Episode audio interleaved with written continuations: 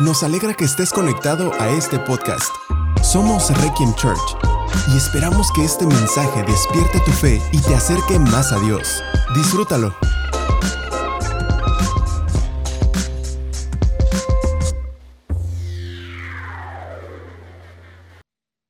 Dice, la luz es agradable. Qué hermoso es ver el amanecer de un nuevo día.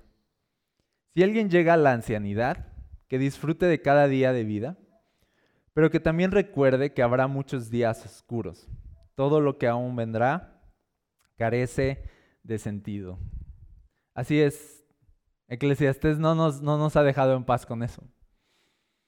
La vida no tiene sentido. El, el, gran mensaje de Eclesiastés todo el tiempo fue, nada tiene sentido, tú lo sabes, todo es vanidad, todo es vanidad, nada, nada, nada tiene sentido.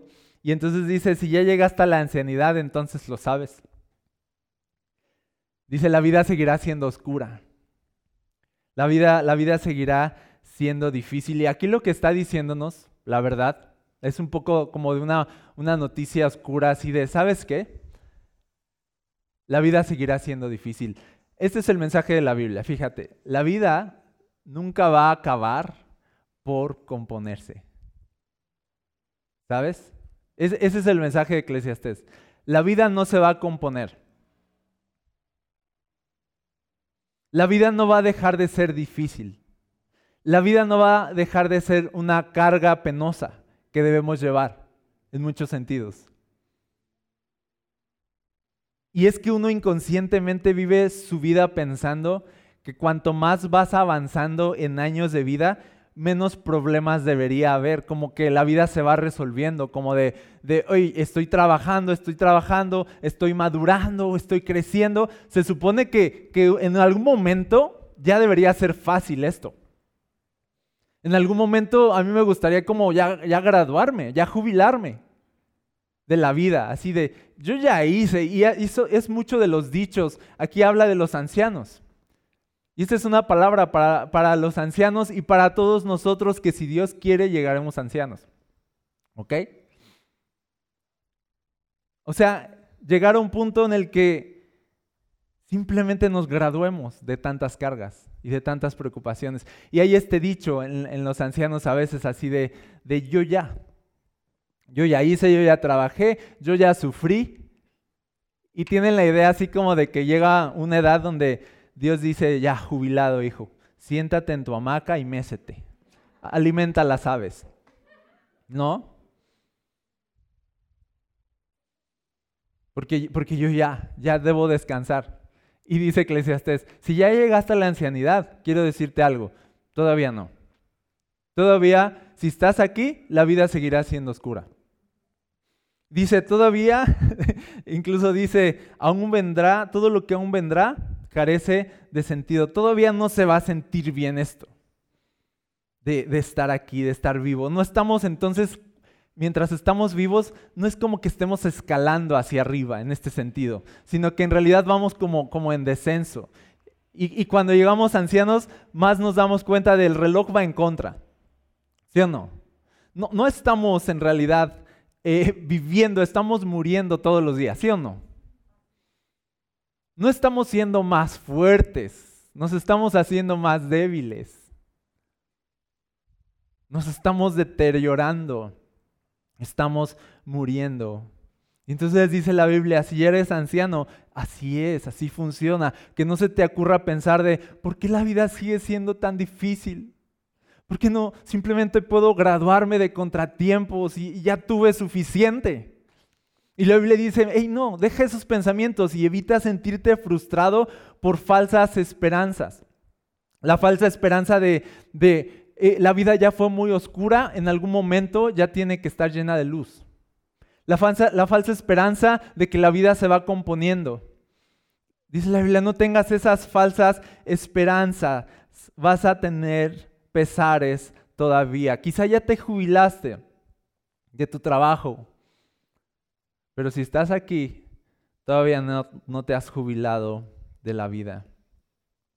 Y yo veo que el problema de la ancianidad muchas veces es que hay mucho enojo y frustración acumulada porque inconscientemente nos esforzamos demasiado para que la vida empezara a ser cada vez más fácil y con menos cargas y resulta que llegas anciano y sigue habiendo cargas y es frustrante.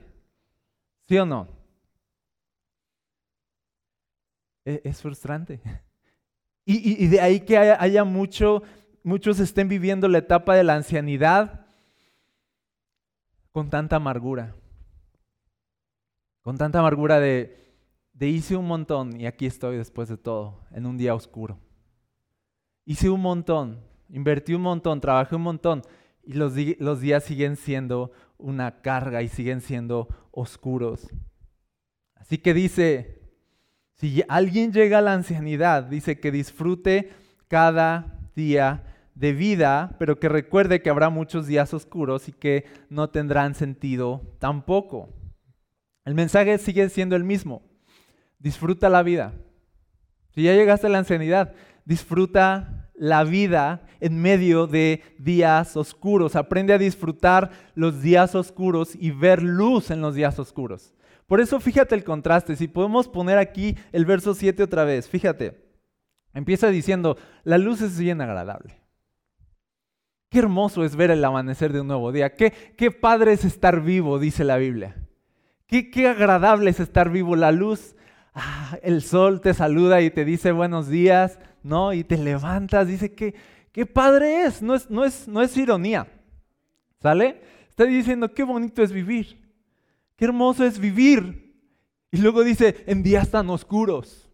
La luz es bien padre en días tan oscuros y te quedas así de, ¿cómo funciona eso? Ah, pues eso es lo que solo saben los, los hijos de Dios, los cristianos. Los que han aprendido a ver lo bueno en todo lo malo. Los que han aprendido a ver a Dios y la gracia de Dios y su bondad en medio de tantos dolores y tantos pesares. Los que han aprendido a ver belleza en el dolor. Esa es la vida cristiana, aprender a decir qué bonita es la vida en un mundo tan feo. Qué agradable es estar vivo en un mundo sin sentido. Ese es el cristiano, es como que estamos locos, parece. Así de sonreír en un mundo tan frustrante y tan injusto, lleno de tanta maldad y tanta oscuridad. Estamos llamados como cristianos a disfrutar la vida en un mundo que no es bueno. Jesús incluso dijo, los días son malos. ¿Te acuerdas? Los días son malos. En algún momento también dijo esto. Así de generación incrédula y perversa, ¿hasta cuándo los he de soportar? Hay este contraste de, de es bien feo, pero es bien bonito también.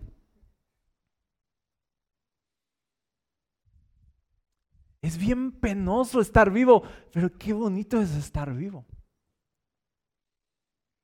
Es bien fea la vida a veces, pero qué bonita es la vida y te quedas así de, decide. Y dices, es que son las dos. No, podemos, no puedo cambiar el hecho de que este mundo está en decadencia y que yo estoy parado en este mundo en decadencia. No puedo cambiar el hecho de que mi cuerpo se está deshaciendo no puedo cambiar el hecho de que vamos en picada.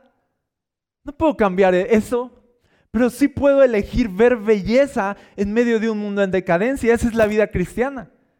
Podemos tener una visión más allá de este mundo y una esperanza que va más allá de este mundo. Y poder sonreír porque tenemos una esperanza que supera esta misma existencia. Esa es la vida cristiana.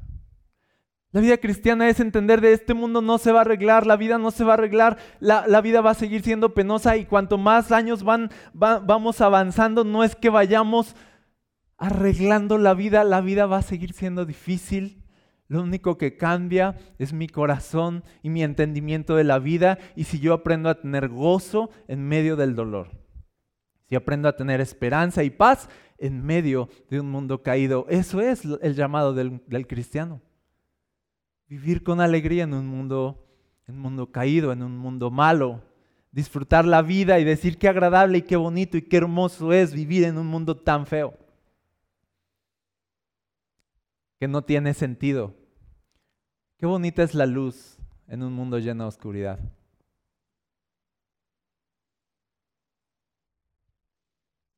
y lo que otros ven en este mundo como frustrante, como injusto,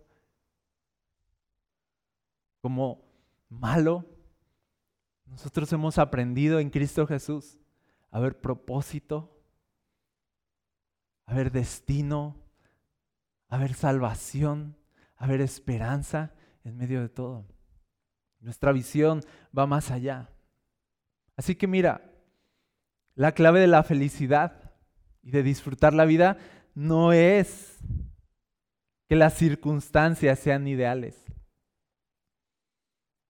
sino es aprender a tener contentamiento y gozo en medio de circunstancias que nunca van a ser ideales. ¿Sabes? Te voy a decir algo. Aquí le habla a los ancianos y dice, los ancianos están en una etapa de su vida, dice que están llamados en Cristo Jesús a disfrutarla. No a estar amargados, sino a disfrutar esa etapa. Y lo que la Biblia está diciendo es, todas las etapas de tu vida son disfrutables, todas las etapas de tu vida tienen belleza. Ahorita mismo, en esta etapa que estás viviendo, es una etapa que si tú le buscas, tiene belleza, tiene sentido, tiene, tiene propósito, tiene luz y es hermoso y es agradable. Cada etapa es disfrutable, aunque no sea ideal. La vida no va a ser ideal, pero la vida puede ser disfrutable. Ese es cristianismo. Aprender a disfrutar de una vida que nunca, nunca, nunca va a ser ideal. Aprender a disfrutar una vida que nunca se va a arreglar. Tenemos que convivir con el hecho de que estamos muriendo todos los días. Convivir con eso, con la esperanza de que aunque en este mundo estamos en decadencia, en Cristo Jesús vamos en ascenso. Aunque en este mundo mi cuerpo está muriendo, en Cristo Jesús, cuanto más muero en este mundo, más cerca estoy de Él. Y más vivo estoy en Cristo Jesús. Y ese es el contraste, esa es la locura del Evangelio. Puedo sufrir, puedo perder este, este mundo y a la vez estoy ganando un reino y una vida eterna. Entonces vida cristiana es eso, vida cristiana es aprender a hallar la belleza de la vida en un mundo corrupto, decadente, oscuro e injusto. Poder sonreír en un mundo malo y poder tener alegría en un mundo doloroso.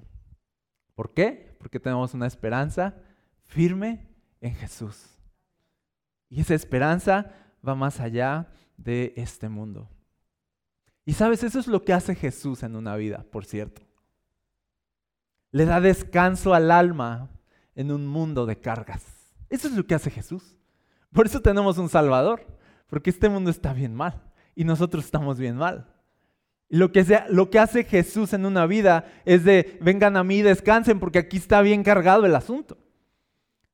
No es de, de, vengan a mí y ya no vas a tener cargas en este mundo y la vida ya va a ser fácil para ti si vienes a mí. Y yo te la voy a arreglar todita. Esa no es la promesa de la Biblia. La promesa es de, ven a mí, descansa, porque este mundo seguirá siendo oscuro y, y vas a seguir teniendo problemas y cargas. Pero tú puedes elegir vivir sin esperanza, vivir sin Jesús o vivir con descanso en un mundo de cargas. Vivir con alegría en un mundo de dolor. Eso es lo que hace Jesús. Esa es la verdadera invitación de Jesús. Jesús nunca dijo, vengan y les voy a arreglar la vida. Jesús nunca dijo eso. Jesús dijo, vengan y los voy a salvar. Les voy a dar descanso en su corazón, en su espíritu, y voy a librar sus almas. Lo cual no significa de, y entonces todo se te va a componer. No, no, no, no te equivoques. Eclesiastés dice, eh, eh, tranquilos, la luz es agradable, es bien bonito conocer a Jesús, es bien bonito descansar en Jesús y tener su amor en nosotros, pero no, no, no te emociones tampoco. Los días que vienen seguirán siendo oscuros. Y por eso necesitamos a Jesús. Ardiente en nuestro corazón. ¿Sabes? Te lo digo en serio. Y aquí le hablo a los ancianos. Yo le hablo a todos. Hoy. Mantén a Jesús bien ardiente en tu corazón, porque dice la Biblia que los días que vienen son oscuros. ¿Sabes? Pero sí puedes seguir diciendo, pero qué bonito es estar vivo. Qué padre es tener a Jesús. Qué padre es tener esperanza. Qué maravilloso, dices, la luz de un nuevo día. Qué hermoso es vivir. Ese es el cristianismo. Ahora, si no tenemos esa esperanza, la ancianidad es una desdicha. Es la, es la realidad. La ancianidad es una desdicha y, y, uno no quiere ser un anciano desdichado, ¿sí o no? Que ya no tolera nada, que ya está frustrado con la vida, que está bien enojado con la vida. Eso es muy común en la ancianidad, un enojo, ¿sabes? Así como la juventud tiene sus pecados, ¿sabes? La ancianidad también los tiene, no es de, ya es anciano, ¿qué pecado va a cometer? ¿No? Pensamos así de, claro que sí. Yo creo que uno de los grandes pecados de la ancianidad es la amargura y la frustración contra Dios y contra la vida. El no poder decir qué agradable es estar vivo y disfrutar de la vida todavía, aunque haya canas y arrugas y falte la fuerza. Poder decir, pero qué padre es estar vivo. El gran pecado de la ancianidad es quejarte de la vida y estar enojado con todos y tener la mecha bien corta. Y se están pensando en el abuelo, sí, cierto. Está hablando de la, del abuelo que el mecha corta le dicen, ¿no?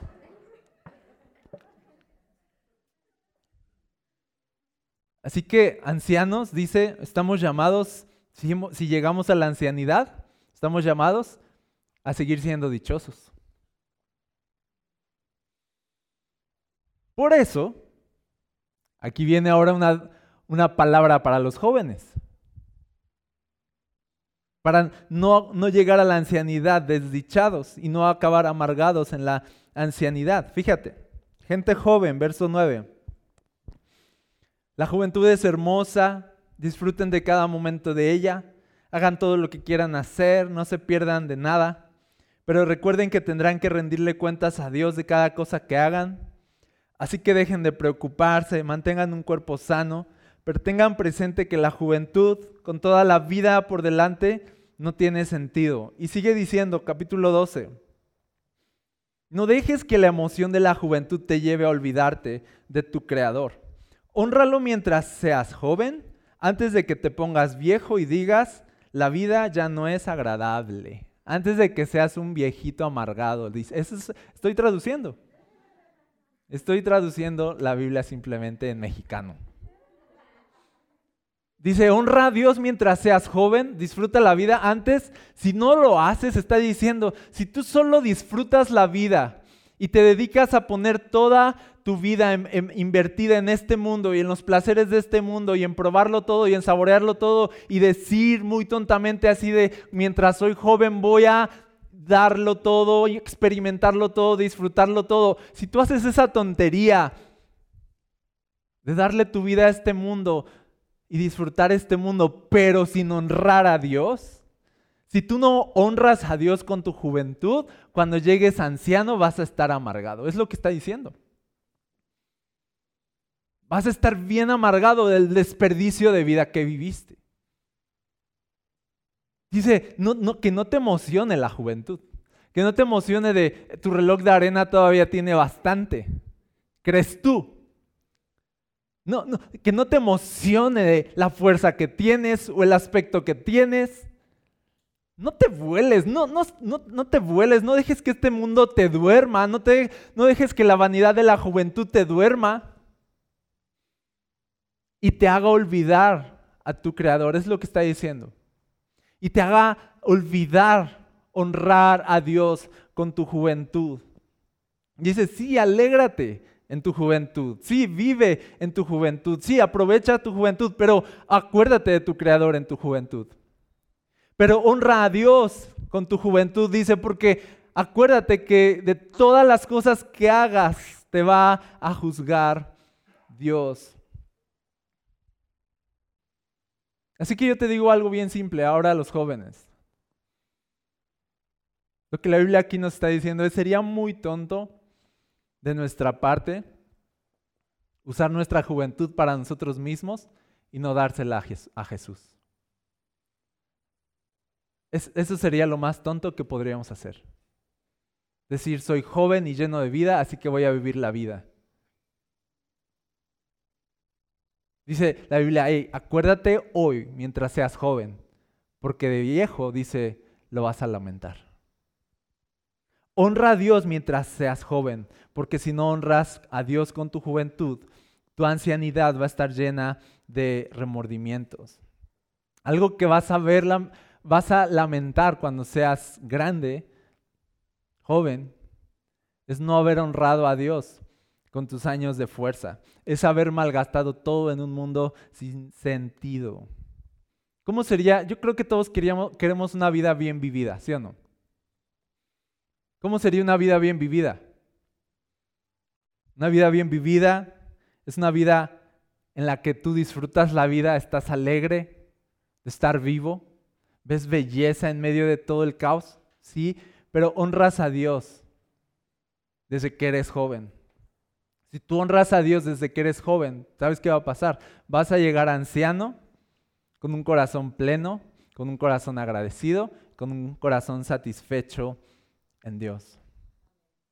Pero una vida desenfrenada en la juventud, una vida absurda en la juventud, que no dejaste la fiesta hasta los 40, porque hasta que te diste cuenta que a los 40 ya no era chistoso llegar borracho.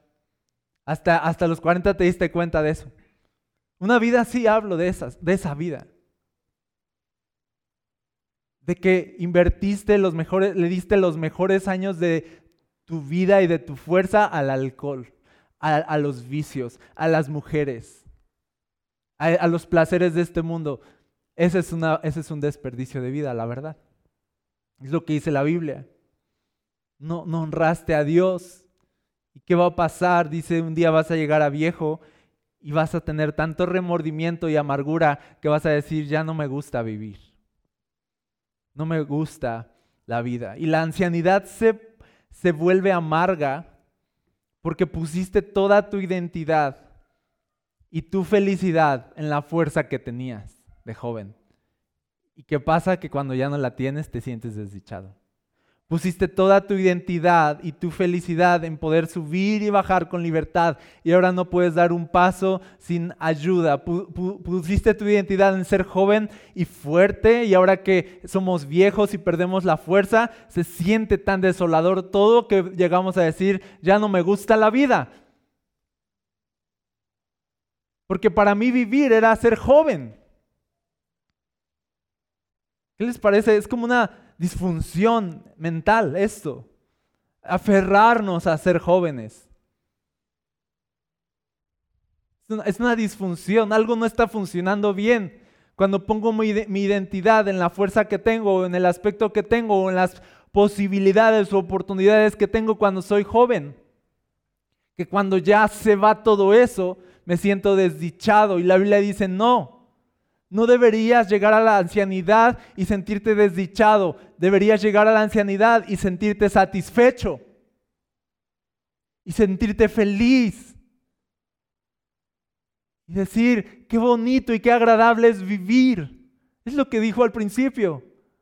Qué agradable es estar vivo. Ah, otra vez. En vez de, en vez de ser ancianos y decir así, de despertar y así de, ah, otra vez estoy aquí. ¿Sí me explico? Dice, acuérdate entonces, joven, dice, de tu creador, ahorita que eres joven. Invierte tu vida en Dios.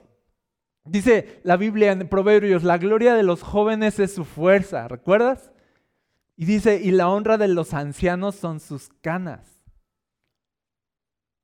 Es algo así como de si tú le das a Dios tu gloria en la juventud, tu fuerza, tú le das a Dios tu fuerza en la juventud, tus canas van a ser un motivo de honra y no un pesar en tu corazón. Tus canas van a ser una corona. ¿Sabes? Tus canas van a ser así de... Ahora soy viejo y sé más que tú. Siéntate, te voy a explicar. No es de qué desdichado me siento, sino es de cuánto propósito de Dios hay ahora en mi vida que soy viejo.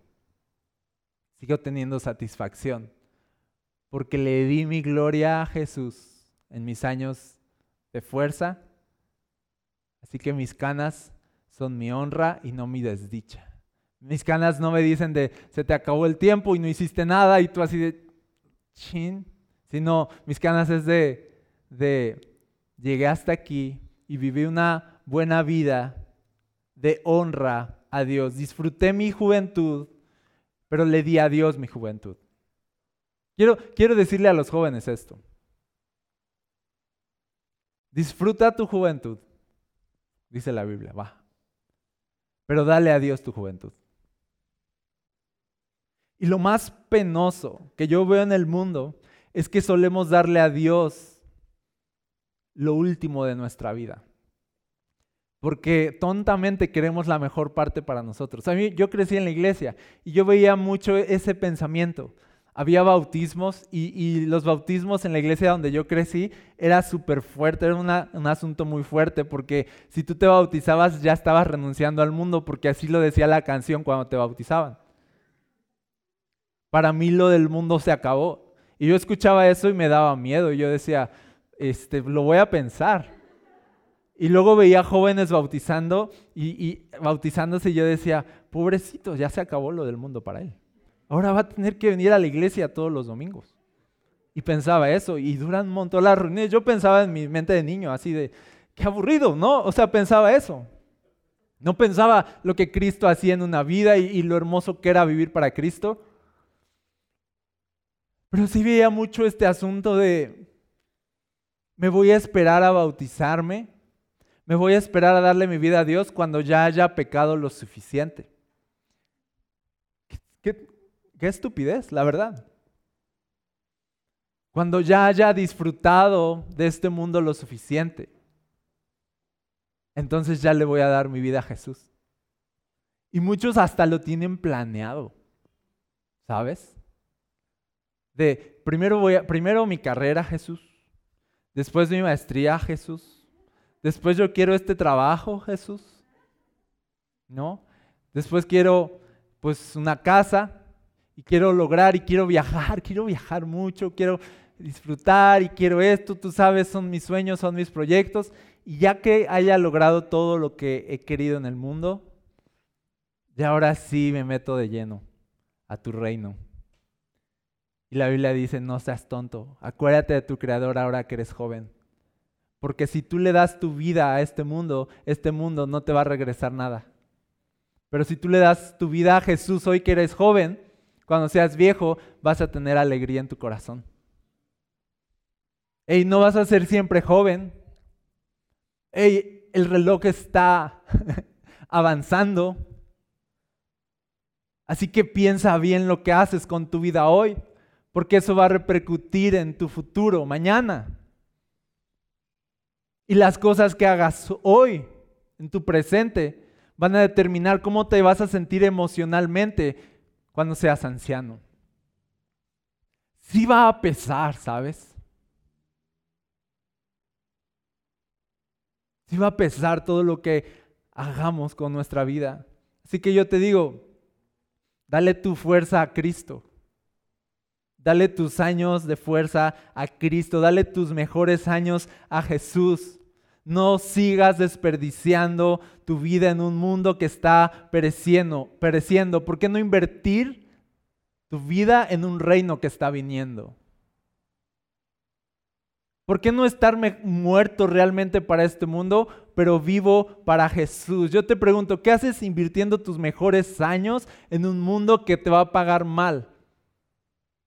¿Y qué hacemos dándole todo a este mundo como si valiera la pena? Yo creo que si algo nos enseñó Eclesiastés en cada página y cada semana es no, no vale la pena. Por muy brillante que sea este mundo, no vale la pena. Por mucho éxito que llegues a tener, o mucho poder, o mucha fama, o muchas riquezas, no vale la pena, no vale la pena, no tiene sentido. Lo único que tiene sentido es que tú honres a Dios con tu vida. Ese es el mensaje final de Eclesiastés, tú lo sabes.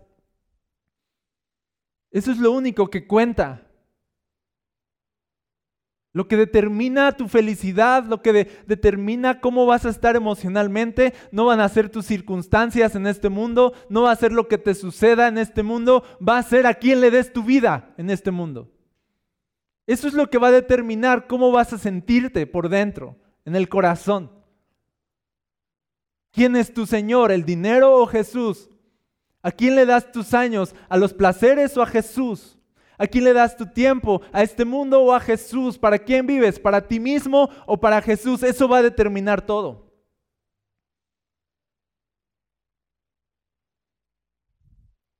Y, yo creo que Eclesiastés, el mensaje una y otra vez es, mira, este mundo hay muchas desdichas, pero yo quiero, es lo que Dios nos diría, pero yo quiero que sean felices y disfruten y estén plenos.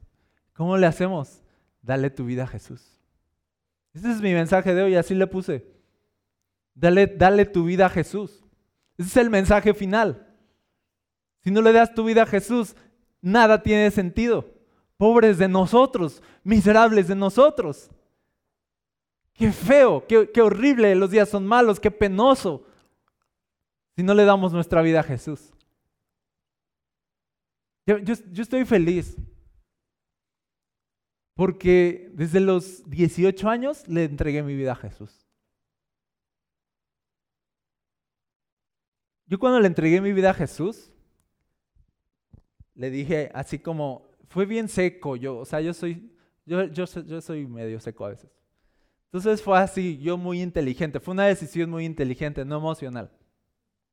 Así de, de quiénes le quieren entregar su vida a Jesús y no sé qué. Y yo así de, yo lo pensé inteligentemente y dije, este, la verdad, pues desde niño he aprendido que eso es lo que uno hace y pues para qué me hago. Eso pensé. O sea, de ya, así fue así de espósame, ¿no? Así aquí estoy ya, la verdad. O sea, entonces di un paso, cerré mis ojos y hice esta oración y dije, te entrego mi vida. Así sin, sin llorar ni nada. Así, yo súper inteligente, yo era muy inteligente, hermano. Así siento que es lo mejor, la mejor decisión que estoy tomando. Te entrego mi vida y le dije, y quiero servirte el resto de mi vida. Esa fue, ese fue mi conversión. Y fue, y fue muy padre después porque yo puse la parte de dar el paso y Dios puso su espíritu en mí. Y me acuerdo que dije, y quiero servirte el resto de mi vida. Y, lo, y ya no sé si dije mi vida en español porque empecé a hablar en otras lenguas en ese momento. ¿Ah, sí?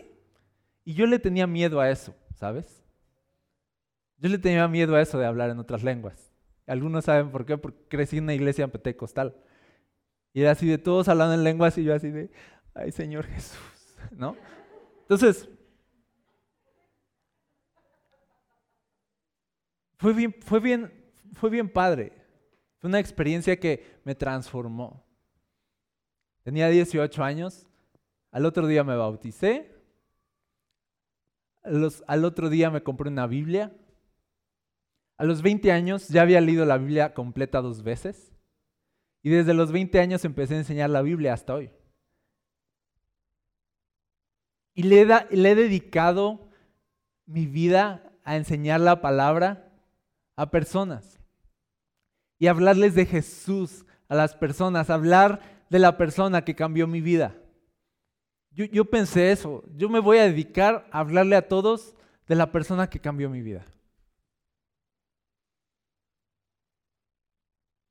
¿Tú crees que yo, o sea, he caminado con Jesús estos años? ¿Tú crees que yo volteé atrás en medio de todas las desventuras, en medio de todos los dolores o los sufrimientos o los altos y bajos que, hay que ha habido en mi vida? ¿Tú crees que yo volteo con remordimiento? ¿Tú crees que yo volteo con frustración? Claro que no. La vida puede caerse si quiere, pero yo le di mi vida a Jesús. Yo voy a seguir estando feliz. Yo voy a seguir estando pleno porque tengo un propósito en Él. El mundo se puede acabar, pero yo le di mi vida a Jesús. Yo no le di mi vida a este mundo. Yo no puse mis esperanzas ni mis inversiones. Yo no le di mi fuerza a este mundo a ver si me retribuían algo. Yo no confío en el mundo porque leí Eclesiastés. Y Eclesiastés me dijo, no confíes en el mundo. Es terrible, es lo peor, es lo peor. Dale tu vida a Jesús. Dale tu vida a Jesús y aunque los días sean oscuros, cuando amanezca tú vas a ver luz. Y aunque los días sean un pesar, tú vas a decir, qué agradable es estar vivo. Dale tu vida a Jesús. Entonces, dice ahora que eres joven. ¿Y por qué les conté mi historia? Es, es muy simple. O sea, de, y no es así de, y entonces logré esto y construí edificios y ahorita, mira, no tengo casa propia, ahorita no tengo auto propio, no, no, tengo, no tengo una herencia en este mundo, no tengo muchas cosas, no he logrado muchas cosas humanamente hablando, no te puedo contar tantas cosas. Porque, y dices, ¿y por qué? ¿Por qué? Pues porque yo no puse nada aquí en este mundo. Le he dado mi vida a Jesús y he dejado que Él sea mi herencia al final. No tengo mucho en este mundo, pero tengo satisfacción en este mundo. ¿Por qué? Porque tengo a Jesús y lo sirvo a Él. Y es lo mejor que me ha pasado en la vida. Es, muy simple. Es muy simple lo que quiero decirte hoy a ti que eres joven. dale tus mejores años a Jesús. Si no te vas a arrepentir de verdad. Dale los mejores años a Jesús. Dale los años de tu fuerza a Jesús. ¿Sabes por qué dice aquí? Porque dice, porque los días son malos, porque la juventud es vanidad, porque los días van a seguir siendo oscuros, porque este mundo te va a comer vivo. Mejor dale tu vida a Jesús y vive con propósito en un mundo decadente. Dale tu vida a Jesús. Y a lo mejor tú dices, pues yo ya le di mi vida a Jesús. No, sabes que no me estoy refiriendo a eso. Pero yo ya me bauticé y yo ya soy cristiano. No me estoy refiriendo a eso. Me estoy refiriendo al plan que tienes. Me estoy refiriendo a esos planes que tienes y que se los has puesto a Jesús así de, yo tengo ahorita este plan, bendícelo, prospéralo, cuídalo, guíame para este plan que tengo. Líbrame de los enemigos que quieren destruir mi plan, mi proyecto. Y todo el, tu cristianismo se trata a veces de mi vida, mi plan, mi proyecto, mi futuro. Te digo algo, a lo mejor estás viendo demasiado mundo y no demasiada Biblia. Te metes Biblia, Biblia, Biblia, te arruina los planes. Y yo te estoy hablando a ti, no que eh, ya eres cristiano, ah, bueno, ok. Sino estoy diciendo de, de, ¿ya dejaste que Jesús arruine tu vida? ¿Ya dejaste que Jesús arruine tus planes personales? ¿Ya dejaste que Jesús te quite del centro del universo? ¿Y dejes de ser tú el centro de todo? ¿Ya dejaste que Jesús te indique ¿Qué es lo que quiere de tu vida? ¿Ya pusiste tu carrera en manos de Jesús y le dijiste, ¿cómo mi carrera va a servir a tu reino? ¿Cómo puedo honrarte con el trabajo que hoy tengo?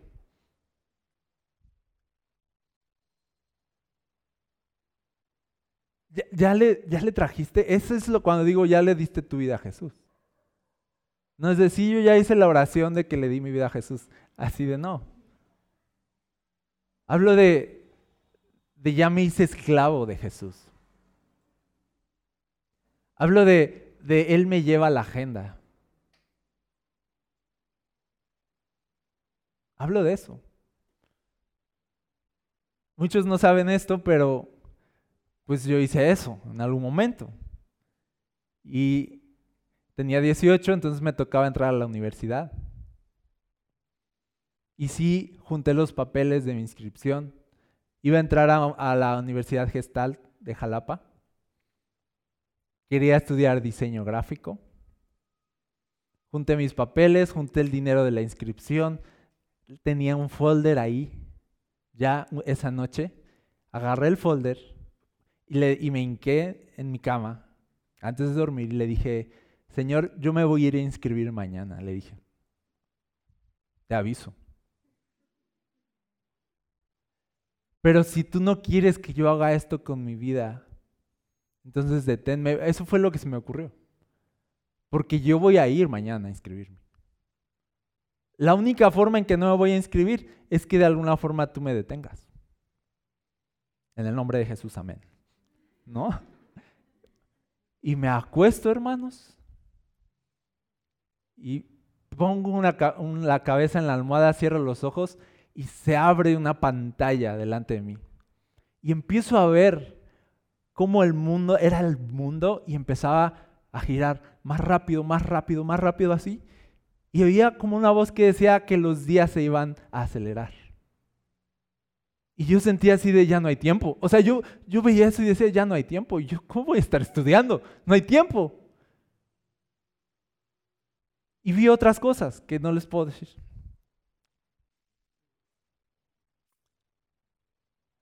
Y obviamente, cuando dejé de ver eso, entendí que no, no, había tiempo ya. Entendí que no era así como, uh, me queda todavía, voy a estudiar, voy a hacer esto y aquello y voy a planificar. Para mí no fue así. Dios me dijo, dame tu vida ya. Así que por eso desde los 18 años me empecé a dedicar a Dios a la iglesia, a estudiar mi Biblia, a prepararme yo solito, porque creí que era la única forma de hacer que mi vida contara en un mundo sin sentido. Entonces te voy a decir algo.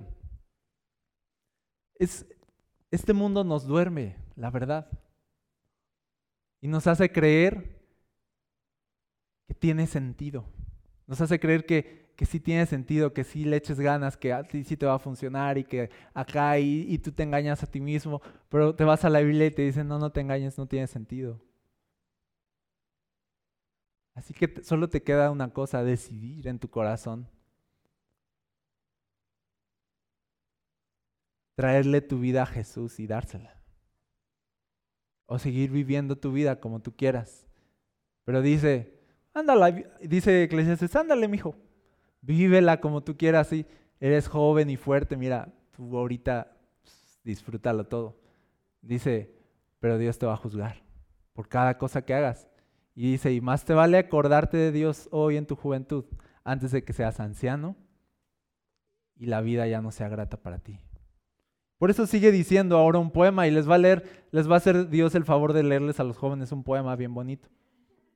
Dice, Acuérdate, verso 2, de Eclesiastés 12.2. Acuérdate de Él antes de que la luz del sol, de la luna y de las estrellas se vuelva tenue a tus ojos viejos y las nubes negras oscurezcan para siempre tu cielo.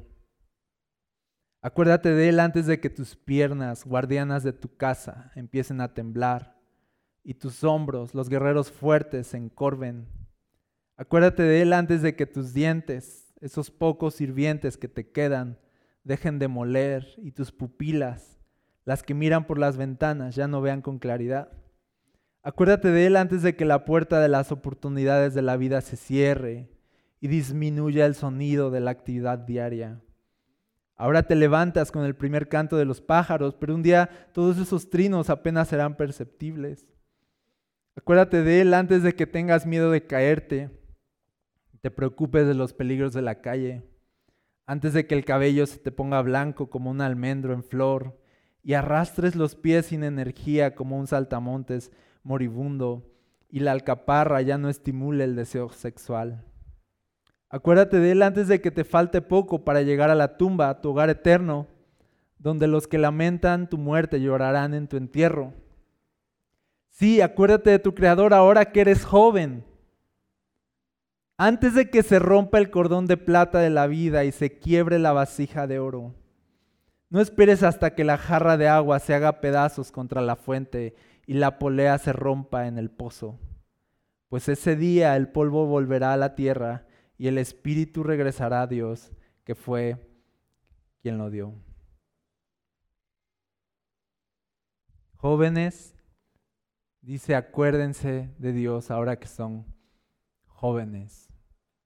Sus mejores años están pasando. Los años de tu fuerza están aquí.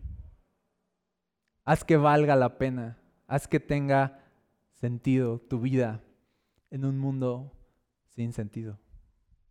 Y yo creo que ese es el mensaje de Eclesiastés. En un mundo sin sentido, la única manera de que esta vida tenga sentido es si, tú se la das a Dios. Si tú la inviertes en Dios. Y te voy a decir algo. nunca te vas a arrepentir de darle tu vida a Jesús. Nunca.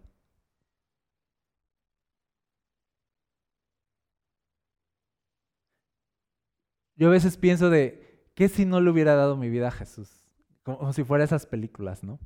De, de, que tomas otra decisión y pum, y se empieza a ver en la película, ahora cómo te va en esta otra decisión, donde vivo para mí mismo y me meto a la escuela. No estoy diciendo que la escuela sea mala, a mí Dios me sacó de la escuela, me puso a servirlo. Ese fue mi caso, ¿ok? Y no lo agarren de pretexto así de, ya ves, sácame de la escuela así de... Pero ¿qué hubiera pasado?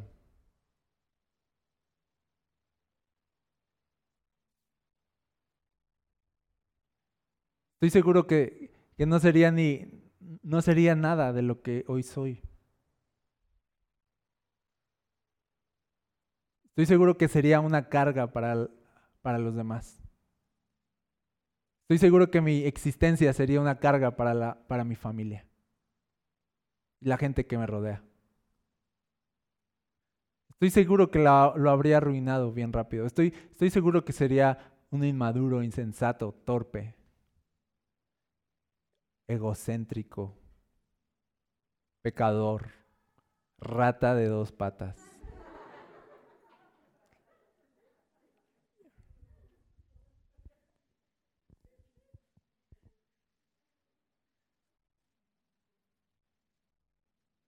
Sería bonito la vida? Y este es el asunto, que a veces venimos con Dios a quejarnos de la vida y de cosas y de asuntos, de por qué es tan amargo a veces. Y la respuesta está aquí de, de sí, la vida es amarga, pero no tiene que amargarte el corazón. No tendría por qué amargarte el corazón. El problema es que has estado viviendo para ti mismo, y no le has dado tu vida a Jesús. Por eso la vida es tan amarga en tu corazón. Así que dice, acuérdate de tu Creador hoy. Y quiero hacer ahorita un llamado a los jóvenes, pero voy a acabar de leer. Ya había cerrado y ni había acabado. Dice el verso 8, nada tiene sentido. Esto ya es la conclusión final. Nada tiene sentido, dice el maestro, ningún sentido en absoluto. Ten en cuenta lo siguiente, el maestro fue considerado sabio y le enseñó a la gente todo lo que sabía, escuchó con atención muchos proverbios, los estudió y los clasificó. El maestro se esmeró por encontrar las palabras correctas para expresar las verdades con claridad. Las palabras de los sabios son como el aguijón para el ganado, dolorosas pero necesarias. El conjunto de sus dichos es como la vara con clavos que usa el pastor para guiar a sus ovejas. Creo que así fue el libro de Eclesiastés, doloroso, pero necesario, ¿sí o no? Y sí nos dio Dios con la vara, pero era para guiarnos porque somos sus ovejas. Y como ovejas somos torpes, necesitamos dirección y a veces golpecitos de gracia con clavos. No, así dice, con clavos. Esa es la, la palabra es así de, no es así de, de ah, ándale, mi hijo, a veces es así de, ah, porque no hay de otra, pero la sabiduría duele, pero la sabiduría es necesaria en nuestra vida. Y para que la sabiduría se implante en nuestros corazones, tiene que doler a veces. ¿Sí o no? Y dice, pero ahora hijo mío, déjame darte un consejo más. Ten cuidado, porque escribir libros es algo que nunca termina y estudiar mucho te agota. De, haberlo sabido, pues no, tantas semanas aquí en Eclesiastes, pero lo vimos ya hasta el final. Eh, pues, para la otra lo leo primero y ya digo, ah, no es cierto, nada. ¿Por qué dice esto? Porque dice, al final es bien simple la vida. O sea, al final no es tan complicado. Ese es el, ese es el asunto. No, no, hay el gran secreto de acá y de allá. O sea, de, no, no se compliquen, no se crean tan inteligentes. Descifrando la vida y acá y allá. No hay sentido en eso. Es más simple, dice, aquí culmina mi relato, mi conclusión final es la siguiente, muy simple, teme a Dios y obedece sus mandatos, porque ese es el deber que tenemos todos. Es, es bien simple la conclusión al final. Porque sabes qué? Que como seres humanos tendemos a hacernos los inteligentes. Tendemos a hacernos los inteligentes de, de, de cuál será la voluntad de Dios. Dios querrá esto o aquello. Dios querrá que yo, y a veces ya sabemos, pero lo queremos complicar más y dice así de sabiduría es poder de verdad entender lo simple que es de, debo honrar a Dios, ese es mi deber. Dios es mi Señor, no soy Señor de mi vida. Debo honrarlo y debo obedecerlo, eso es todo, es muy simple. Así, así lo dijo Jesús. ¿Quieren un resumen? de todos los mandamientos, es, muy simple, no se hagan. No se hagan los inteligentes, los estudiosos, así de la vida calla y así de ama a Dios y ama a tu prójimo. Punto. Haciendo eso cumplen toda la ley y los profetas. Es muy simple. Dice Salomón, teme a Dios, guarda sus mandamientos. Dice Jesús, ama a Dios, ama a los demás. Bien podríamos pegar esa frase en nuestra refri, en nuestro cuarto, y recordarla todos los días. ¿Cuál es la voluntad de Dios? Que ame a Dios, que ame a mi prójimo y que tema a Dios y obedezca a sus mandamientos. Es muy simple y termina diciendo, Dios nos juzgará por cada cosa que hagamos, incluso lo que hayamos hecho en secreto, sea bueno o sea malo. Esa es la conclusión. La vida, en la vida todo lo que hagamos va a pesar. Todas las decisiones van a pesar. Todo lo que hagamos tiene repercusiones. Dios nos va a juzgar por lo bueno y por lo malo, por lo que hice y por lo que dejé de hacer. Dios nos va a juzgar, dice, por cada cosa que hagamos. Debo tener ese entendimiento en mi corazón mientras viva, de que no estoy aquí viviendo aislado de la realidad de Jesús, sino que le pertenezco a Jesús. ¿Sabes? Le perteneces a Jesús. Y esa es la cuestión, que si tú le perteneces a Jesús, ¿por qué no le has dado tu vida todavía? ¿Por qué tu vida todavía es tu vida? ¿Por qué estás tan vivo? Esa es, la cuestión. ¿Por qué nos emociona tanto todavía este mundo? ¿Por qué soñamos todavía tanto con este mundo?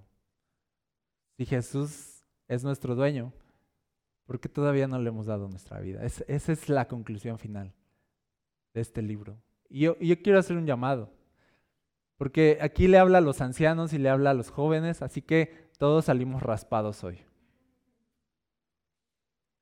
Y yo quiero hoy preguntarte si tú quieres entregarle tu vida a Jesús. No te estoy diciendo si quieres hacerte cristiano, porque creo que todos los que están aquí ya somos cristianos. Estoy preguntando si, si puedes hoy tomar una decisión, voy a decirlo así, inteligente, no emocional, sino inteligente, de decir, te entrego mi vida.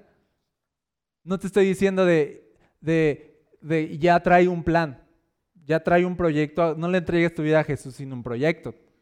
No estoy diciendo eso, porque a veces es así de, pero ¿qué le voy a entregar? ¿Pero qué voy a hacer? Pero no sé, ese no es lo, esa no es la pregunta.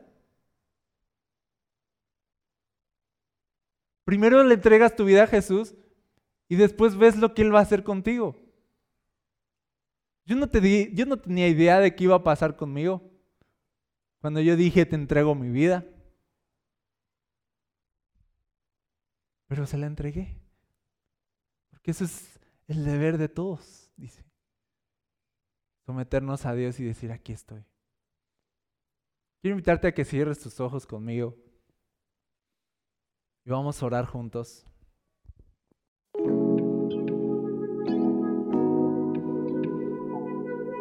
Gracias por conectar con nosotros.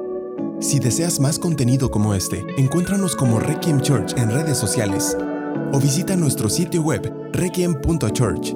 Oramos para que en donde quiera que estés, Dios siga trayendo ánimo y esperanza a tu corazón. Dios te bendiga.